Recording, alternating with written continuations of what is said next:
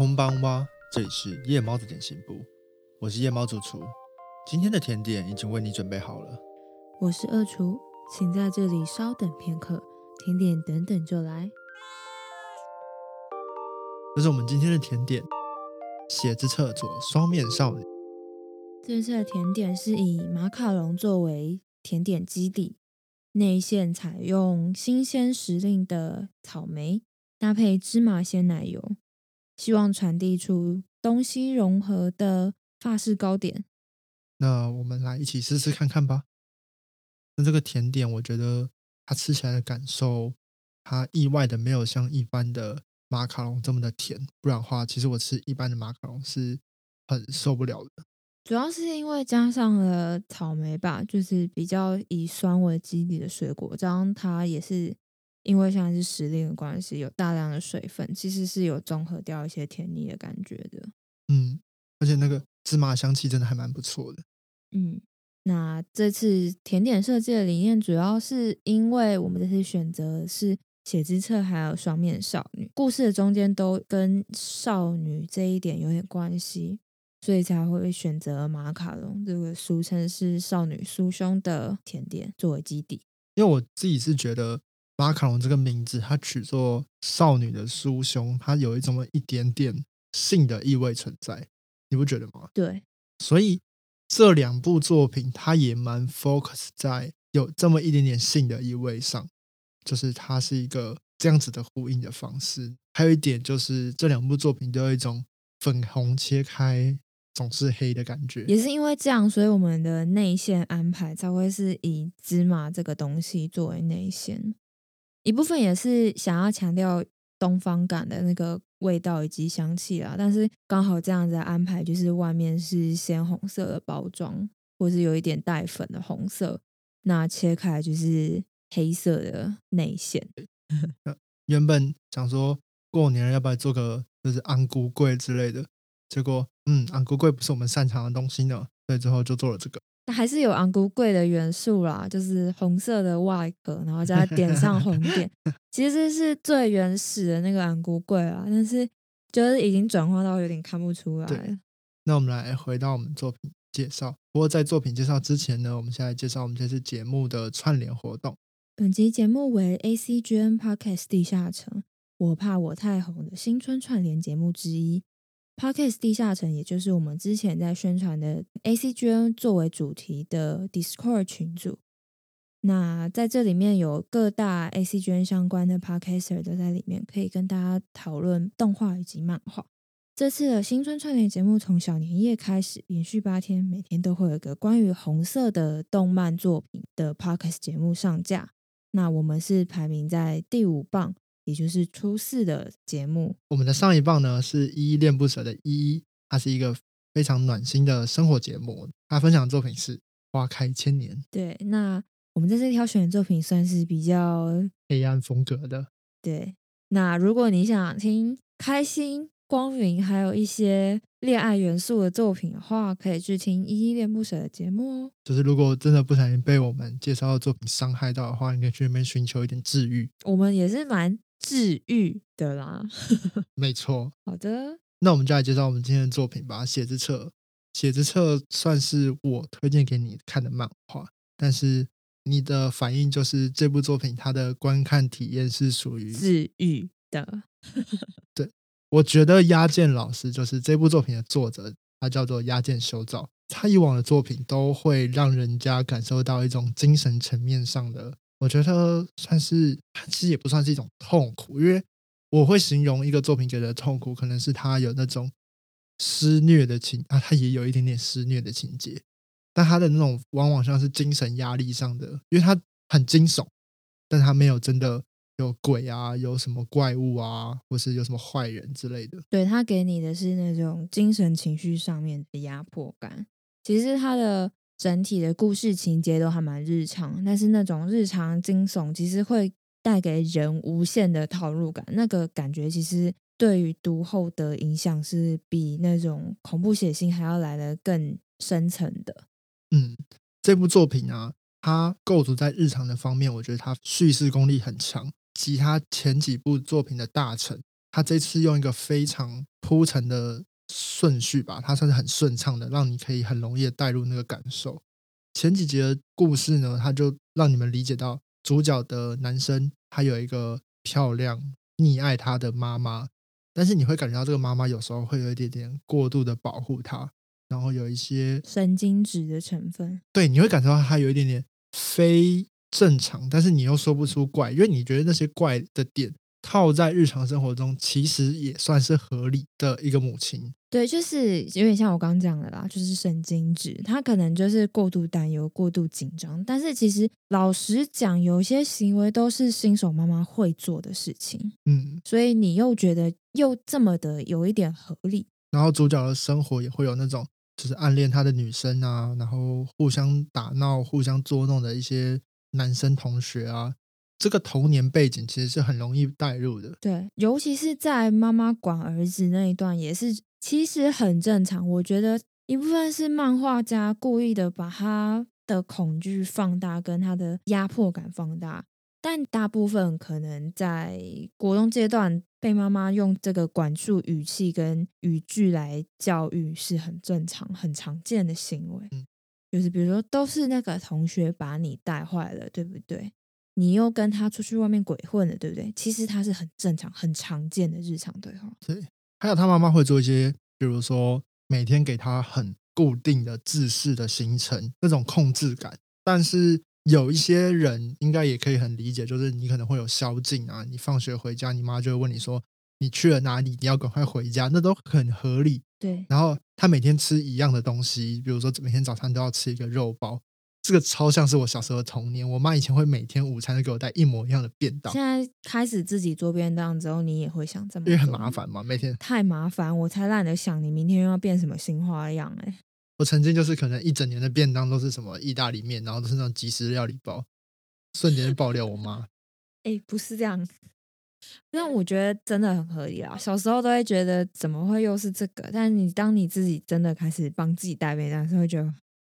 好累哦。没有我我妈的理由也很合理，就是因为我小时候很挑食，这不吃那不吃，对啊，这你好不容易吃这个，那当然就只能吃这个啊。对对，就是这种感觉。所以那个男主角他其实也没这么想要每天都吃肉包，但他也没有这么想要每天都吃别的。然后他妈妈又因为他觉得他喜欢吃肉包，所以就每天准备肉包。那个情绪跟我的情绪其实是有一点点对应上，嗯，这点就是让我觉得代入感很强的毛骨悚然点。我觉得这就是压健老师厉害的地方啊。其实这个是大概每一个人童年的日常吧，嗯因为毕竟妈妈的 耐心都是有限量的，所以可能大家都或多或少家里准备伙食的记忆都差不多是这样子。但他会故意用一个很毛骨悚然的切入点跟叙事方式，让你觉得这一切都不太正常。但这其实是正常不过的日常。我觉得这个感觉就像是大家如果刚好连接到过年这件事情，就是你某一年过年跟你阿妈说你很喜欢吃虾，然后你就会看到你每一年的过年就会出现满满的虾，满满的虾。呃，这件事情超可怕。我记得有一件事情也是我小时候跟我弟小时候啊，我们两个跟阿妈一起住。我弟那个时候也是有点挑蔬菜的挑食，然后刚好学校出了一个作业要教大家种植物，然后你知道我阿妈就是很会种植物的人，我弟好像就跟阿妈一起种了四季豆。然后我弟就因为那个四季豆是他自己种，他就很愿意去吃它。从此阿嬷就会一天到晚煮四季豆，然后就会跟我弟说：“这是你种的哦。”到现在我们都二十几岁了，阿嬷还是一天到晚我们回去就煮四季豆。他就觉得你弟就是要吃四季豆，对，他就觉得我弟就是要吃四季豆，然后到二十几岁还是说这是你小时候种的那个四季豆，超可怕。我觉得这种就是一种很细腻的亲情的观察，因为这个情绪我们也知道它背后的动机是爱，对，但是他这个爱的确有时候会给人带来压力跟困扰。这个事情就像是我们过年会遇到的各种状况，就是亲戚在问你一些很鸡巴的问题，他背后他可能就是想要跟你交流，想要关心你，但他衍生出来的情绪就是让你觉得困扰，你觉得困扰，亲戚也觉得困扰，亲戚觉得没话跟你聊，但他讲出来的话你又不想听。其实这是人与人之间永远的交流难题。那牙健老师把这个难题无限扩大成恐惧，对，这是他厉害的地方。但都初五了，大家应该已经差不多亲戚难题都面临完了啦。应该是啊。对啊，亲戚难题应该集中在初二以前吧。这部作品它前期虽然是这样子的一个很日常的环境，但后期就发生一个事件，在他们全家人跟亲戚也去爬山之后，就发生了一个转捩点，嗯可以说是转捩点吧。就是发生了一个把所有异样一口气爆发出来，让一切压抑着的那些不正常的一些小细节延烧到一个很异常的状况。嗯这种手法也是我觉得在妖剑修道老师里面，他就是很常做的事情。他先给你一个角色塑造，这些角色都有一些小异端，嗯可是你可以理解，人类多少都会有一点点每一个人个人的跟别人不一样的地方。那个小小的异端，在日常的时候都是可以接受的，嗯但一个事件就可以让这些异端变成某一种很不稳定的精神状态之后，它就直接爆炸了。嗯其实我觉得这种感觉很像是小丑的电影。小丑他的名言就是：每个人只要有糟糕的一天、糟糕的一个瞬间，每个人都会成为小丑。就是你只需要那一个让你崩溃的瞬间。当你遇到一个挫折到极致，它让你堕入了黑暗深渊之后，你就会永远的待在那里面。对，但是我觉得押剑老师或是或者说小丑，他们更偏向于他们不认为这件事情错的，他不是非黑即白，他已经就是 chaos，就是不是鲁鲁修那个，就是说就是混乱。他这里说的就是一种人终究会有一个，只要踏错一步就会变成，也许可以逆转，但是他就是变成混乱的、无秩序的状态，你的精神层面就已经变成了充满杂讯吧。嗯对他之前比较知名的作品《恶之华》，跟这个作品的概念就有点像。那他之前也有画过像是吸血鬼题材的《Happiness》，然后还有非常老套男女灵魂交换的叫做《我在妈美体内》。即使是非常老套的题材，他都可以用这种极度写实的情绪，然后再配上这种有冲击性的那种一点点放大、一点点放大那种恐惧感，去把这几个故事都说的很漂亮。嗯，我觉得他厉害的地方就在于这里啦。哈，可是我很想知道你为什么会踏入这一个作者的作品里面。为什么会踏入这个作者作品里面呢？我我可能一部分我还蛮挑画风，然后像是压正老师这种写实到我会害怕画风，我其实不会主动去看。可是他的画面还蛮漂亮的啊、它很漂亮，但是她人物描写的表情是我会害怕的那种，有点介于恐怖谷效应的地方。对对对对对对对，我就觉得他那个对，这是让我感到惊悚的地方。我不太敢主动的去看这种东西，但是一看了之后，你虽然会觉得惊吓，但你又会同时敬佩这个人。嗯，他的作品在还没有发生那些异端以前，他大部分的那些画的角色都会让你觉得很漂亮。但那个漂亮让你觉得害怕。还没有，我觉得不到诶、我觉得他可能每个人的恐怖点的那个落差值对，你的恐怖谷比较窄对我。恐怖谷一直都 很窄。他的人物，我不知道大家有没有看过。如果有看过的话，应该可以理解我在说什么。那如果没有看过的话，他很像一种精致的洋娃娃，哦哦那个球形关节洋娃娃。，BJD 对，我觉得他的人物都有点像 BJD 娃娃。有吗？我觉得他他有种素描感了这么说好了，他的人物的眼神没有焦点，啊！对对对，他的这是我觉得可怕。可是又很灵。活。他长得很像真人，嗯他很灵活，他的动作细节很细腻，但他的眼神没有焦点，所以我一直觉得他画的人很可怕。他的眼神不真实，他的眼神空洞到可怕。我觉得他有时候在那个空洞的眼神里面会画出一些光辉，然后当你看到那些光辉的时候，你会更觉得这个光辉的光不是温暖的光，是一种很像是塑胶表面的那种感觉。对，所以我说很像 BJD 娃娃，因为 BJD 娃娃的眼神就是永远不会有聚焦的，嗯，但他又非常的像人。这边可以剖析一个方式，让大家比较有具体的想象，就是他的画风很像是当初我们在讲恐怖谷的时候，会常常讲的是《萤火虫之墓》里面那个小女生的节制，她在最后临终，哦，不这样算暴雷吗？不算吧，干这多少年了？就是临终前，她那个画面不是画的很写实，然后很多人会觉得很毛骨悚然，因为她加了比如说法令纹啊这些细节，然后让她表情变得很细腻、很真实。但很多人会觉得那个表情很可怕，因为那个已经踩到恐怖谷的线了。对，就是那个画面，他就是那种画风，他从头到尾啊，从头到尾都这样画。他如果用上彩图的话，他的用色也是用那种很朦胧，像水彩或是印象派莫内的那种画风。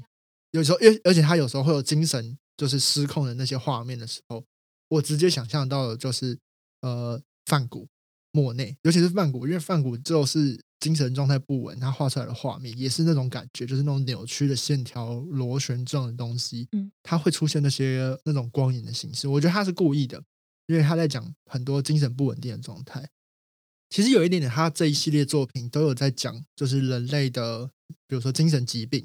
或是有时候不真的是一个疾病，而是一个他的精神就是感冒了啊。其实也就是说，他的精神就是遇到一些状况，然后他需要被人关怀，但是他没有得到必要的关怀，或者没有得到该有的治疗。在那个，尤其是可能比如说现代的社会下，或是日本的社会下，那些人的精神状态跟周围的人产生冲突，跟周围的人不搭嘎、不搭调的时候，引发出来的一系列的故事。嗯，我觉得他去探讨这些东西本身，他的漫画的深度就很高，加上他的画风，其实我我会认为说，他的作品虽然看起来会有很重的，比如说心理上的不适、不愉悦感，但是我看的瞬间，我都可以理解，就是就、是在观赏艺术品等级的作品。嗯，我我我会觉得它是一种某种神圣的作品。你会有同样的感觉吗？呃，你的形容词有点夸大，但我可以理解啦。对，它不是给你看轻松向或是娱乐向的漫画，它有很明确的想要表达的议题跟一些伦理探讨的一些哲学理念在。你在阅读它的时候，或许可以想象着你是在阅读一些议题类型的故事，对，或许会有比较对的情绪，跟比较不会有那个意外的冲击感。嗯，这些层面上，他也没有要给你答案。因为这件事情是无解的难题啊，人与人之间的相处以及矛盾，这是永远不会解开的难题。对而且他很厉害的，就是这些东西他做起来都像是真的会像在身边发生的人事物。对你身边一定有一个类似这样子，这么有一点神经质、神经质的妈妈或者是母亲。不一定啊，有些人妈妈可能很正常。我是说，你不一定是你自己的妈妈，哦或者是是你看，你一定这辈子曾经看过那个某个谁、某个同学、某个朋友的妈妈是这个样子对。她出现在生活中的每一个角落，或是像《二之华》里面，就是那个总是嚷嚷着要死的同学，那种一定总会遇到。生活中可能遇到过那个看起来永远闷闷不乐的某个年级，你曾经遇过类似这样子的同学或是朋友我。觉得亚健老师可以把这些情绪就是做得很具体。那个遭受那一个精神压力的那个角色，通常是主角，他都会有一个叙事观点的一个角色，然后这个角色是很容易让你去代入的。嗯，会有一个另外一个真正的主角，他是被观测者，然后他才是那个让你感受到那个精神压力的那个人。他把这个观测者的角色、恐惧的情绪，或是感觉到压力的情绪做得很到位，然后就可以让你感受到他那些害怕的情绪，直接像是从漫画的那个纸本上直接一拳这样向你揍过来的感觉，很具体。然后你被揍完，你就是寒风吹过一样，就是会鸡皮疙瘩，真的会冒出来的。那这部作品就让大家细细去品味一下这些感受，然后这个剧情，我真的觉得还是很棒，很值得去看一下。对，但如果你不喜欢妈妈写之册这个题材，我觉得去看他之前作品也很棒，像是刚才讲的《恶之华》，或者我在妈咪体内。那他更早之前的作品，像《漂流网咖》这些作品，都可以在播客上面找到，那他都可以购买阅读。博沃克是漫画、轻小说藏书量最丰富的电子书平台，便宜购书还有租书、线上试阅等多种服务。二零二一年人气动画作品在这里都找得到。那在过完年之后，二月十六到二月十八，春节返工全馆点数三十二倍，点数一点等于一元，折抵无上限。布沃克每项商品满五十元到一百元即可获得一点，三十二倍就是三十二点，点数可以直接折抵结账金额，把获得点数再来买下一套漫画，一举两得。现在布沃克新会员注册还有送五十元抵用券，详细资讯可以看我们的资讯栏连接。本集节目由 BookWalker 电子书赞助。那本集节目呢，我们也会额外抽出五个人，每个人也会有五十点的点数，那你们就可以来我们这个 IG 的贴文底下来抽奖。详细的抽奖规范我们会写在 IG 的文案里面。除了五十点以外，新会员注册就送五十点。那首购的话还有七九折优惠，算是可以便宜看完所有漫画的好地方哦。等你每买完一本呢，你还有三十二倍的点数可以回馈，所以你会买了一本省一本，又再买一本又可以再省一本，这是一个很划算的，一口气买大量漫画的好活动呢。对，而且现在大家家里的空间其实都太小了，电子书真的是一个非常方便又可以看到正版好漫画的地方。好，那我们来介绍我们下一部作品。作下一部作品是你推荐的《双面少女》。这部作品呢，跟刚刚的《写字册》有异曲同工之妙，就是有一点治愈，但是该怎么讲，它不是典型的漫画。哦，我也觉得。对，你可以把它当成是一个比较艺术形态的创作来去看待。我觉得他的阅读感受很像是小说，但并非说我们传统说这本漫画像小说一样，那通常是在形容这个漫画里面字超级多，对话就是爆炸多，像《死亡笔记本》一样。哎呀，它不是像这样，它的阅读形态会让你感觉你在看推理小说。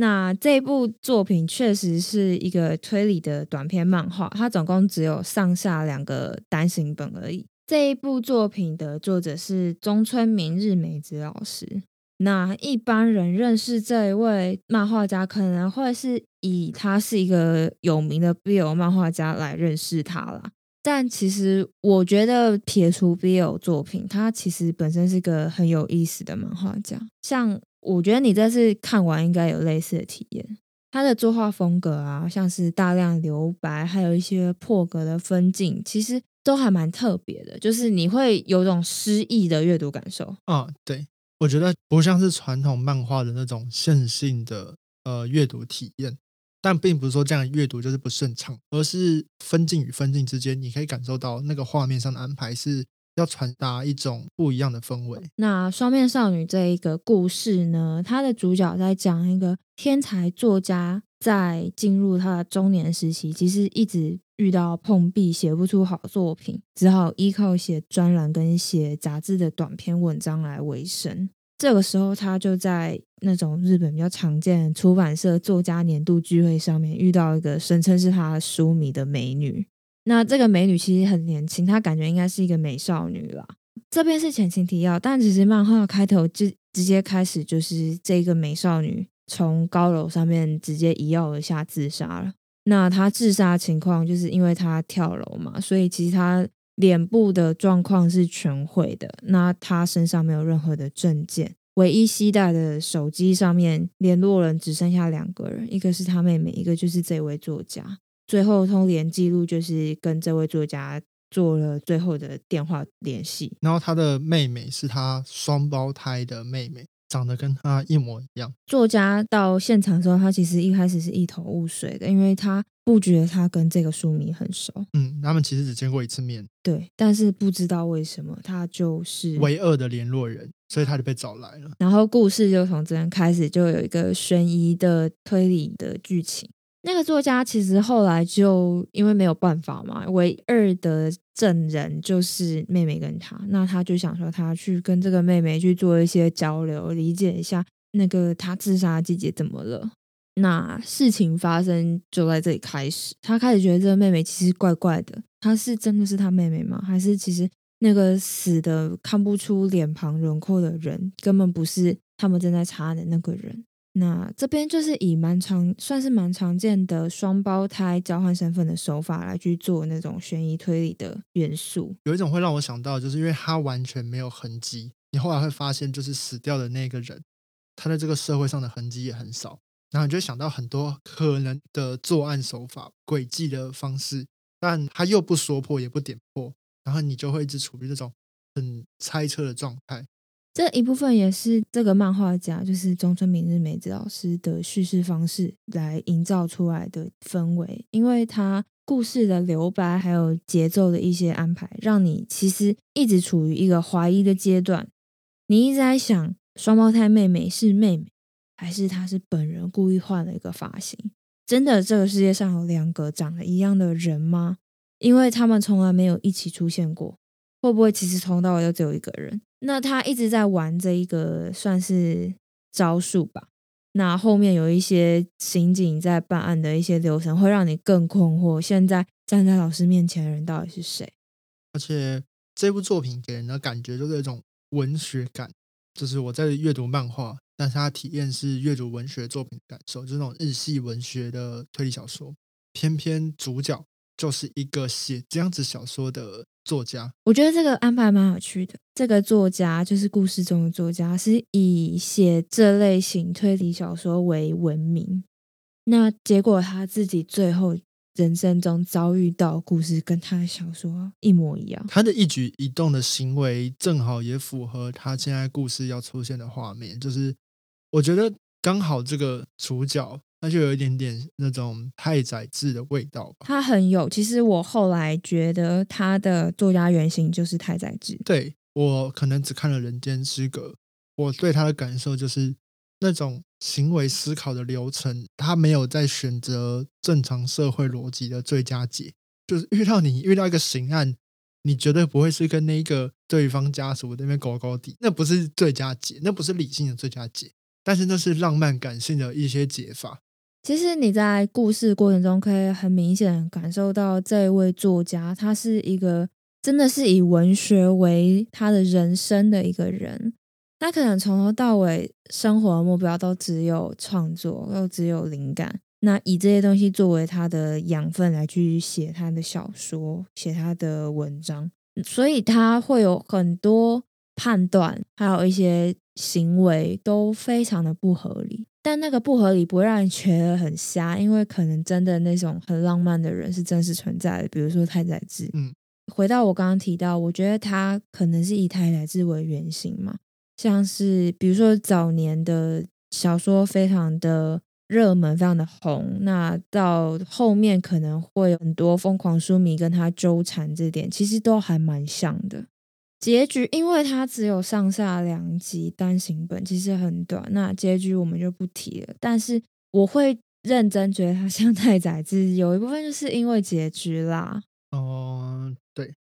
作家的生命就是创作。当一个作家再也创作不出任何东西以来的时候，他还是活着的吗？嗯，那以这个为前提，他同时又杂糅了那个双胞胎少女的。推理故事剧情在里面，这两个双胞胎少女最后到底是推进了这个结局的产生呢，还是我看了两遍，我最后可能还是不太确定他最后的结局是暗指着什么，或是其实张春明日美子老师根本没有打算设计一个完整的结局，它是一个开放式的结局。那因为它很短，所以我们也不希望提太多故事剧情面的东西。希望大家还是可以去咀嚼反思之后来跟我们分享你的想法。哦，我觉得他设计的点有一个很重要，是我们讲好像这书里面都是怪人，但其实这书里面其实还有安排，比如说他的一些亲人，他周围的一些朋友，他们是正常人，他们的逻辑思考跟一般的读者比较接近。然后正因为他们跟这个角色的互动，跟有这样用生命在创作这件事情的人。在做一个呼应或是一个冲突对抗，然后我们才会感受到他的那个情绪的强烈跟异端感，有点像是你被一群同类性质人包围，而你是唯一的异类的时候，你那个孤独的感受加倍放大的感觉。嗯，我记得你之前买那些小说，好像那些封面是中村明日美子画的，对不对？对，大部分人认识中村明日美子老师，都是因为他的 BL 漫画很有名。然后画的很出色，所以认识。但我会认识他，其实是因为买江户川乱步的十周年纪念版本，就是独步出版的那一套江户川乱步的纪念套书的时候，我是因为这个封面非常美，所以才决定直接把整套买回来。然后去看它上面特别有标注他的绘者是谁，去查了之后才发现，这个人其实本身是一个漫画家。查了一下他有什么作品，发现他最有名是 BL 漫画，然后接下来就是这几部，像是我们今天介绍的《双面少女》，然后还有另外一个我最近才刚买的 A 支剧场，还有 B 支剧场。呃，他这部漫画是以格林童话为原图，然后去做中村明日美子四的诗意改编。那他的 BL 漫画，在我自己本身不是很看 BL 漫画，但是在腐女界讲，他也算是被大家极力推捧的顶点啦。就是同时以一个很诗意的风格，但是又可以画出大家都很想看到的抚慰向的东西。那在布洛克上面也可以找到，像是香味的继承、王国物语等等。刚我提到的江户川乱步的那一整套中村明日美子老师画的封面的小说，在博客上也都可以找得到。这部漫画我觉得给我的感受，它就是很文艺风的小说，然后很我觉得就是那种文学青年、文学少年喜欢的小说的风格，但是他把它做成漫画，它是这种这种。漫画毕竟给我们的感觉就是比较二次元、比较窄的东西，然后他把这两个东西结合，做出一个新形态的作品嘛，就是诗意的漫画。其实这个阅读体验，我觉得是很少见的。对我其实当初有一部分想要请你去看这部漫画，是我想要让看漫画看非常多人去看看这种类型漫画的体验到底是什么。嗯，其实我在看的前段的时候，我就会有一点点不习惯感，我觉得，哎。怎么用这样方式去叙事漫画？这个分镜的理解顺畅度跟一般的漫画的逻辑是不同的。你看的当下感觉，哎，我会要像是一般人第一次看漫画一样，重新抓那个分镜间的叙事。我觉得习惯之后，它是一个全新的体验。然后是喜欢漫画的人，有时候你得去拓展你，如果你真的很爱漫画本身这件事情，去拓展漫画的格局或想象。对。对，就是这种感觉。因为我看到时候，我其实非常喜欢他的表现手法，他的表现方式会让他的故事剧情更上一个层次。这是我觉得别的漫画没有办法体验到的。因为大家可能，尤其是看非常多漫画的人，已经太习惯了漫画巨细靡遗的交代所有事情的方式。好，那就来一个硬接，硬接就是呢，这么文青又这么御宅的相结合呢，就要提到我们的下一棒。下一棒就是我们的御宅文青相谈所，嘎拉西皮，耶！他跟我不在这里，我们夜屁啊！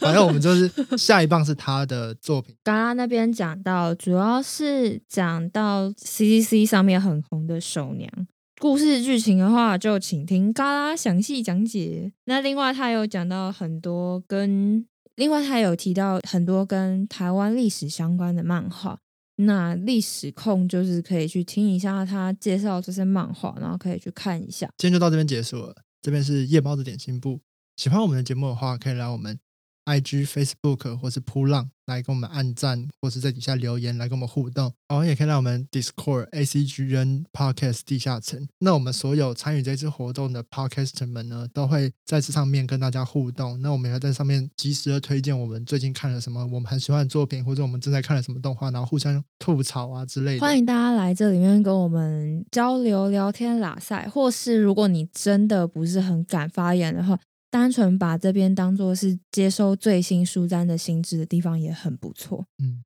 喜欢我们的节目的话，可以在 Apple Podcast、Spotify、KKBox、Sound On、First Story，你可以在这几个平台里面找到我们的节目，按下订阅，然后留下给我们的评价或是留言。那如果喜欢的话，也欢迎到 Apple Podcast 给我们五星评价。最重要的是，把我们的节目分享给。你身边的朋友听，这对我们真的很重要。那最后再次感谢本集节目由 Bookwalker 赞助。喜欢漫画以及轻小说的朋友们，赶快到我们的 IG 做抽奖的留言，八个频道都有留，你的中奖机会就乘以八倍喽。好，那么我要是米加赛，晚安。